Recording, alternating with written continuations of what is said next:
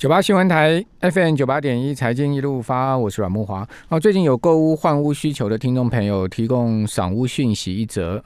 好，台中七期豪宅品牌允将建设首度跨区开发，在桃园 A 七生活圈啊，呃推出了允将大作。好，跟全球前十大星级饭店设计团队来合作哈，呃，联合打造精品饭店的住宅。哦，而且。有专属的秘书服务，把它导入社区啊。那有兴趣的听众朋友可以到允将大作的 A 七接待馆来赏屋。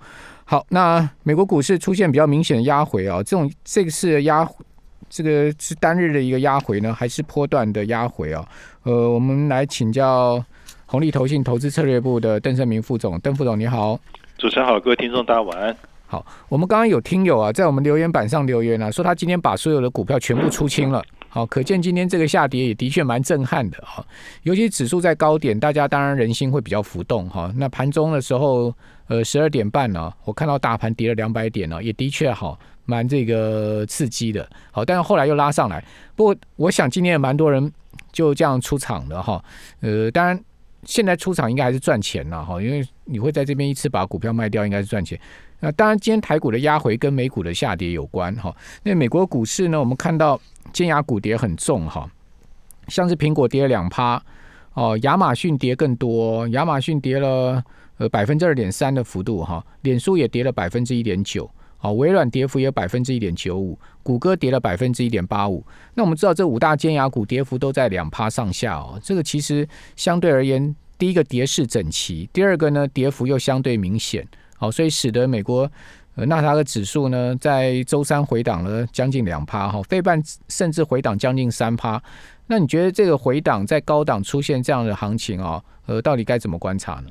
我我觉得一方面啊，这样讲就是，其实，在很短的时间内，等于十一月整个月份，还有包含十二个月的呃，等于三分之一啊，等于上旬都在上涨，基本上都。基本上没什么停的哈，等于就是可以说是从十月，甚至拉长时间来看，十月下旬就开始涨，等于是美国选前就开始反应，大概选完了，大概就是变数拉掉，然后就开始整体一直反应 Christmas sales，还有就是一些比较 resound 的利多的一些因素哦。那你要是看，就是有有一个指标可以看了，就是说那个美国的家计单位它股票的那个持有的那个比例哦，这个比例现在是大概四十一 percent。那可以说是两千年之后的相对比较高峰的一个水准。上一次的高峰可能是呃，可能是几年前。那你看，即使在这个金融海啸那个时候也没有到四成，三十九 percent。那两千年的那个网络大抗是四十七趴。换句话说，现在散户对美国散户对股市热衷程度是爬到最近十年的相对高位。嗯。但问题是有一点蛮有趣的哦，就是说，即使如此，但法人的现金的比例还是高的，就说法人还是没有那么把那么多的钱放在风险部位。但你要看另外一个视角，第三方就是大股东是怎么做的呢？或者说美国的企业，他动用现金去买回自己库藏股的情况，今年和明年都不会太好。在二零一八年见近十年高峰之后，今年和明年都不理想。那去年也蛮高的，那前呃前年二零一八年是六千两百九十亿。去年是五千六百八十亿，今年预估只有一千五百亿，明年只有三三千亿。换句话只有从今年 COVID nineteen 重挫之后，成长一倍也不到过去的一半。换句话说，企业感觉好像不是很想买他们自己家的股票，等于就是说，你筹码的稳定度中长期会是一个需要观察的不的一个一个方向。但是就短期的角度去看，的确，呃，大家看好度大增，然后大家去呃持有股票的比例也变高，的确现在是。波动性会变大，这是事实。但我觉得有一个观察指标啊，就是美国的选举人投票是十二月十四号嘛，十二月十四号之后，大概川普可能就这个这个政治面的一个因素可能就先摆一边了。那我我是觉得说，十二月中以后，大概美国那边会比较淡静，因为要开始要放假了。那我觉得基本上就就就大概就是这样，今年大概就呃基本上整年拉起来看的话，股票的一个回报是高的嘛。那你要讲说这一波是不是就都没有了哦？我我觉得现在言之还过早了，等于就是它还其实它也都没有破任何的一个，你你 general index 你 nasdaq 跌个两趴，就是说尖牙股跌两趴，其实我觉得这个回档哦，个股或是指数本身来讲都还不算是怎么样的一个有规模的一个回档，还没有还没有 trigger 到，就是我现在开始就是要看的比较保守。嗯，所以你觉得还好了哈，这个并不是一个。但你要是以本一比的角度去看的话，当然本一比跟自己的平均五到十年比，当然是比较高的一个水准啊。自己跟自己比是高啊，那你要是跟新市场比，新市场当然比你低啊。那你自己跟自己美股就是最高的，相对来讲的确是这样。不过现在就处在一个尴尬期嘛，因为大家都知道这一波金融市场的的大涨哦，就是这个金钱游戏哈，就是说资金过剩哈所兑现出来的这个泡泡沫行情，只不过就是说目的在于说用这样子的金钱啊，这样大量的货币的释出呢，去推动实体经济的复苏嘛。哦，这是呃我们现在看到的。表征的情况跟目的性两码子事事哈，那后面经济会不会复苏？那其实你也看到经济复苏的一些影子，而且很强劲。比如说海运现在目前大好，空运大好，然后钢铁、铁矿石这些都在涨价哈。那你也可以看到这个美国的失业率是越来越改善哈，然后呢消费力道也在出来哦，所以经济有没有好？车市也好哦，所以经济复苏的力道看起来明年是会上轨道的哈。那只是说。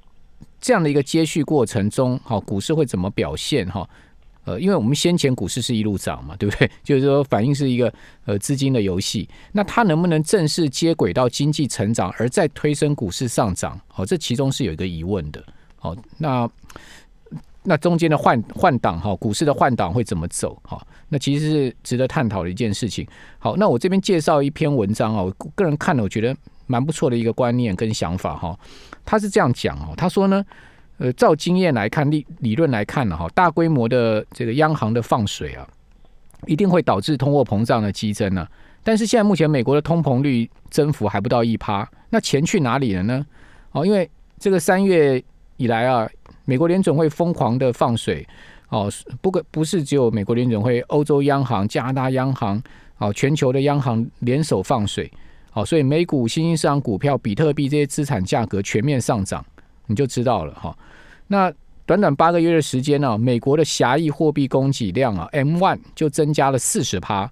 这个意味什么？就是说三月的每一块美金啊，哦，都有四十分钱呢，哦，四十美分呢，是美国政府开动印刷机所制造出来的。这个 M two M one 的增幅四十趴是一个非常夸张的这个货币的一个增量哈。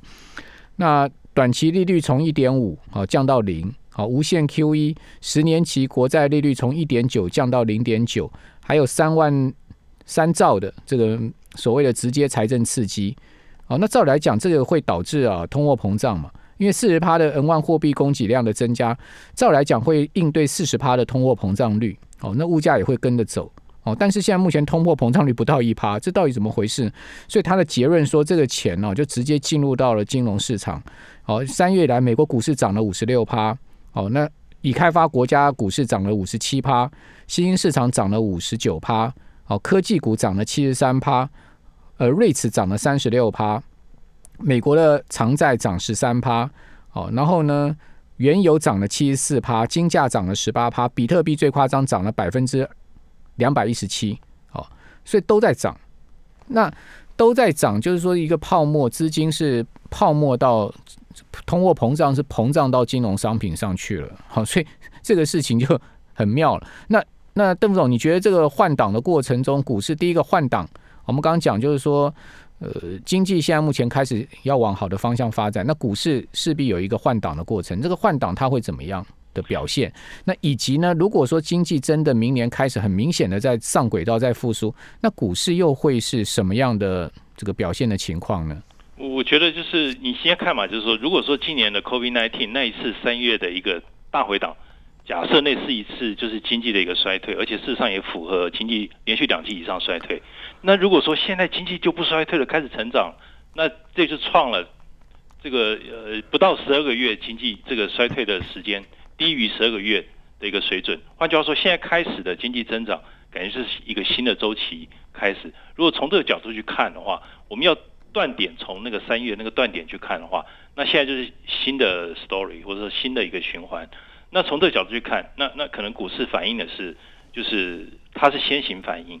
那你也可以说它涨得多，那你也可以说是它之前是因为跌那么深嘛，那现在开始反映是新的一个周期循环。如果从这个角度去看的话，那是不是虽然它涨得很凶啦，哦，那虽然也涨了很多，那之前领涨的那些类股后来有有变得广度和深度也也有一些改变，那是不是能能有延续性？那中间会不会就像您呃，就是主持人刚刚讲了，有没有有没有问题？就是衔接的过程之中会不会会不会有有空隙啊？就是可能大家会碰到顿挫，或者说哎，这个结果后来。企业的获利出来没这么好，可是我看到有几个指标啊，就是你看企业分析师对美国企业看好度，好像它的那个升平除以降平那个比例，就是升平的比例大幅跃升到四成以上。嗯，这个是如果是 M A C I Global，顶多只有两成多还不到三成哦。美国又是一枝独秀，你看看，就说大家说，哎，这个大水漫灌的结果，钱应该从美国往非美地方走，对不对？但事实上，他最看好的还是美国企业，嗯，然后接下来是全球企业，然后接下来才是亚洲企业，其他的新兴市场。所以美国还是高于大家平均值。还有一点就是说，你在这样的环境哦，如果说经济开始出现比较快速的一个增长，因为极其低嘛，那美债利率也事实上你也看到缓步很牛步了，慢慢上去。那美元又弱势，那这样的环境是不是因为钱又多嘛？你刚刚讲到钱很多，那如果他开始，比如说他企业动作上他开始补库存啊。然后他放更多的投研投下去，然后他又甚至愿意资本支出，那这样的话，整体来讲，之前那些尖牙股、成长股也不见得就一定是他惨了，没机会啊，因为你这样就代表我又不断的滚动增长嘛。那成长股你看到实际上成长股也没有真的大跌，现在接棒的是一些之前周期性的股票，或是跌涨得比较比较落后的滞后的股票，小型股啦，或是周期性股在追，我觉得是。有一点就是广度、深度做一些改变，投资的风格改变。OK，好，我们这边先休息一下，等下回到节目现场。九八新闻台 FM 九八点一财经一路发，我是阮木华。呃，最近呃，这个晶圆代工市况非常的热哈，然后这个立基型的记忆体价格啊在上升，好，那另外面板的价格也在上升，好，这些都是景气复苏啊，好，这个需求。开始出来了很明显的现象。那今天另外一个消息呢，就是日本的工具机的订单额啊，好，二十六个月来首次呈现增长。好，所以呢，日本今天呢相关的股票啊都上涨。好，那日本是工具机的大国，对不对？好，所以像是金上啊，好，这个大卫啊，好这些呃工具机的股票呢都往上走高。好，发那发那科啦，好，都往上走高。好那日本工具机工业会哈，它的统计数据说啊，二零二零年十一月份日本的工具机整体订单金额，好出估值了哈，就是内销加外销，较去年同期成长了八趴哦，哦是二十六个月来首次呈现增长，好就过去两年多来都是衰退了，现在开始出现增长了，二零一八年九月以来首次出现增长。那订单额呈现增长，主要是因为北美市场以车用需求为中心呈现回复。好，车用你看汽车市场好，对不对？加上中国基础建设半导体的需求呢强劲，所以从这个数字你也可以看到，又是另外一个证据。好，告诉你经济在好，好开始要要往好的方向发展。那至于说回到我刚刚问呃邓凤那个问题啊，我个人的看法是这样，我觉得啦。明年的股市势必不会像今年的行情这么疯狂了，因为它回归基本面。那回归基本面，他会去看这个个别产业、个别公司啊，哦，它是不是具备啊这个估值相对合理，而且呢，它的营收盈余成长相对强劲，哦，回归到这样的投资方向了。哦，所以说过去估值比较高的股票，它势必要修正了。哦，因为之前来讲，大家的一个成长概念嘛，哦，经济要。要复苏还没复苏，所以资金进入这些成长股、尖牙股。我觉得明年呢，为什么最近你可以看到价值型的股票、工业型的股票开始在涨？好，恢复到这样子，呃，所谓比较从权益面的角度去看，本益比啦、哈、殖利率啦这些角度去看，那明年的股市可能就是比较温和的上涨。我我不晓得邓总你能不能懂我的看法？我我我我我基本上我同意啊，因为你每次在讲到资本支出的时候，其实你要。企业拿那种长期的资金去做投资、投研或是资本支出，都不是一件容易的事。必须经济的热度，他要把他库存都消掉，然后他要看看到他未来订单的那个能见度够，他才愿意这样做嘛。就是他一个产业的前景，他能够够 convincing 对他而言呐。所以我觉得每次讲到资本支出的时候，其实都是比较困难，就是进入一个比较困难的阶段。等于浅水区过了进深水区之后，等于就是要要去印证它那个产业是不是有前景哦。那要企业再进一步投资，那等于是经济要等于是以目前的基础还要再进一步加速。当然今年基期够低了，明年的话一定比今年好非常多嘛，因为破坏之后的建设一定是最好。但是机器变高之后，当然就是一定是这样。那我觉得就是，呃，您刚讲了，就是说这个通膨重生轨道，我觉得迟早的事了。如果说你你股市一直创新高，然后大家如果说，因为但现在疫情 block 住，那那影影响到大家正常的一个上班或是消费嘛，特别在这个外国国外是这样，已开发国家美欧都是这样的情况。那回到一个正常状态的时候，理论上消费是要增加的嘛，所以通膨我觉得慢慢会带动，迟早会。会拉上了嘛？哈，那因为他钱他也没收。那股市我要去，我觉得要去面对的风险就是它政策什么时候转向。现在看起来，我觉得看不到立即转向的一个可能性。只是说，民主党政府他上台之后，他什么时候要征税？他什么时候要提高最低工资？什么时候要收紧监管？我觉得这个这个每一每一项的问题，我觉得他选举证件去付诸实施的时候，我觉得这个对风险资产，特别是对美股来讲，我觉得就要去留意，就是他是不是会。那个时候等于都是在股市比较高期拉高之后，面对一些政策上的一个挑战，那我觉得会形成股价的一个挑战。那政策大转弯的确会影响到股市，这是呃很重要的要观察的方向。对，那你说货币政策，因为你你你现在美国的参议院还是共和党嘛？那拜登提出来政策未必能过国会啊。你光是一个纾困，那九六九零八零和九一六零才差八十亿，就吵半天，里面的。组成好像不太像，所以他们现在就是好像要发呃加发什么三百六百，那看起来还是要年底要过嘛，要不然到时候这个如果变个空窗，这个就是您刚问的那个空缺啊，就是它一个就是哎感觉这个空缺没有填补起来，不太 OK 哦。之前的数字很漂亮，你不给钱，有的人可能没投入了，或者是呃肚子饿了，所以这个其实是有一些。有一些有有一些空的空隙在里面的，其实要补起来，洞漏洞要补起来，要不然的话，其实不如预期的话，就所以他也不能拖延，所以该给的钱还是要给，所以就是撒钱之下的一个一个结果嘛。那周期的环境你看起来就是疫苗在问世，虽然美国每一天的那个确诊的一个数量是惊人的，很可怕，但是因为疫苗就是纷纷问世，感觉政治不确定性也在下降，所以这个呃经济复苏是普遍性的。所以这个是为什么就是牛市这么强劲的原因。那你说股市有没有可能自己吓自己多杀多？有可能啊，因为就涨很多啊，你就会怕。可是你看到昨天美股跌啊，CBOE 的 VIX 基本上没没很明显的上升呢，它只有上四趴多五趴左右，不到五趴。哦，其实对于呃市场来讲，基本上二十一点的这个位置还是很低的。哦，就是。从 VIX 指标看起来，市场并没有恐慌的这种气氛。虽然它是杀尾盘，尾盘杀的特别凶哈。好，那您刚谈到这个振兴法案、纾困方案哦，那月底有没有可能过关呢？我觉得双方喊价的结果就是差八十亿啊，不到一百亿。我觉得有机会了，等于就是呃，因为其实共和党明年一月还要再选一次，乔治还有两席嘛，所以他也不能让蓝浪。真的发生啊，不如果有真的发生，这个对共和党也不利啊。所以他钱该拿的钱还是要拿出来。其实共和党有退了，就之前他只愿意拿五千亿嘛，对。那现在愿意拿九千，其实他差不多了。他另外一个坚持就是说钱不能发给州政府。哎，对对对对，这个吵翻天。那我看两边都蛮硬的，但是我觉得就跟谈脱欧一样嘛，就是你你他们硬多久了？好几个月都很梗，好几个月都谈不成。但最终钱快要断点了。你刚刚讲那个断点，可能就是年底不行，要过圣诞节。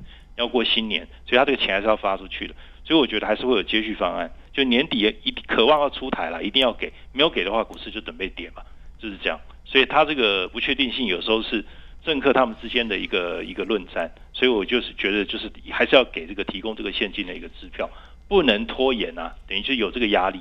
而且股市现在每天在看这个因素，如果一旦落空的话，可能就不太好。嗯，所以。这个拜登也要继续川普的一千两百块美金的支票发下去就对了。